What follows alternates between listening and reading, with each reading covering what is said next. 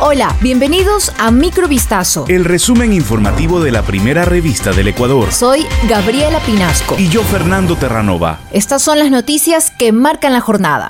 La Contraloría General del Estado confirmó una responsabilidad civil de más de 10 millones de dólares para la contratista a cargo del proyecto de rehabilitación del ferrocarril. De acuerdo con el informe del organismo de control, la empresa no realizó la reposición de 175 mil durmientes de madera que presentaron deterioro a un año de la instalación. Se identificaron daños que afectaron la funcionalidad de varios tramos de la vía férrea y dejaron tres rutas inoperativas, por lo que el incumplimiento ocasionó pérdidas por más de 10.5 millones de dólares para la empresa Ferrocarriles del Ecuador. La Contraloría detalló que los 175 mil durmientes de madera instalados entre 2012 y 2013 por la empresa contratista tuvieron que ser reemplazados en su totalidad por encontrarse en proceso de pudrición, a pesar de que tenían una vida útil de 20 años según la garantía técnica presentada por el proveedor. El ministro de Gobierno Francisco Jiménez tildó este miércoles de ilegal la destitución anoche de la presidenta de la Asamblea Nacional, Guadalupe Llori, acusada de incumplir sus funciones y de permitir el desprestigio del legislativo. En un comunicado subido a Twitter la madrugada de este miércoles indicó que se ha consumado una ilegalidad más en la Asamblea Nacional. Legisladores de diferentes bancadas han decidido incumplir las medidas cautelares dictadas por un juez competente y destituir a la presidenta Guadalupe Llori. Jiménez apuntó que el gobierno liderado por Guillermo Lazo respeta la independencia de funciones, pero no se prestará al juego de quienes piensan en sus intereses políticos y personales, dejando de lado la seguridad jurídica y el bienestar de todos. Con 81 votos a favor de 82 presentes y con 56 ausentes, el Pleno de la Asamblea acogió un informe elaborado por una comisión especial que investigó la gestión de Yori y que aducía incumplimientos en cuanto a sus funciones como primera autoridad del legislativo.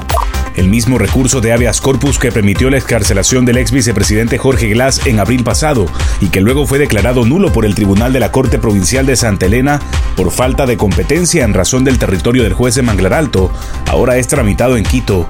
La audiencia fue convocada para este miércoles. El pasado jueves 26 de mayo, el proceso constitucional que consta de 21 cuerpos y 2023 fojas fue nuevamente sorteado y pasó a conocimiento de la jueza encargada Melisa Muñoz de la Unidad Judicial Especializada de Garantías Penitenciarias con sede en el Distrito Metropolitano de Quito, ciudad en donde se encuentra recluido Glass por motivos de seguridad. Tras reintegrarse a sus funciones, la jueza titular del despacho, Soledad Manosalvas, abocó conocimiento de la acción constitucional presentada por Nicole Malavé, accionante a favor de Glass. Más tarde se conoció que la audiencia para resolver el habeas corpus con el que el ex vicepresidente de la República busca cumplir su pena de prisión en libertad se suspendió debido a la enfermedad de uno de los abogados de su defensa técnica.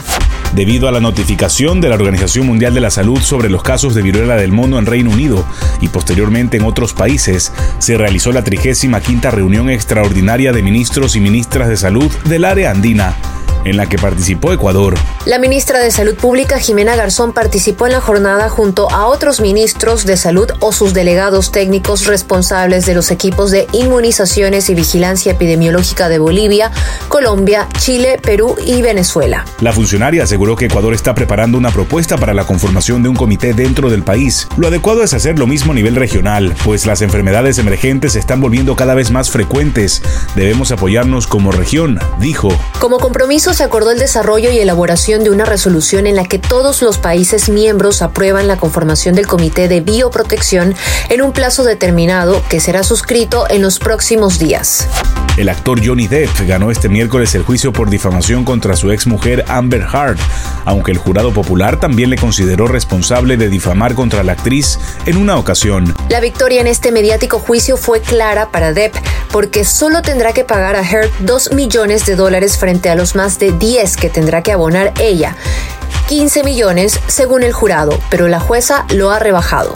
El jurado, compuesto por cinco hombres y dos mujeres, determinó por unanimidad que tres frases escritas por Hart en una columna de opinión publicada en 2018 en el diario The Washington Post eran falsas, difamatorias y fueron escritas con mala intención, a pesar de que no mencionaban explícitamente a Depp. Ese escrito en el que la actriz afirmaba ser víctima de abuso doméstico era el punto central del litigio, ya que en su demanda Depp pedía 50 millones de dólares en compensación por daños y perjuicios.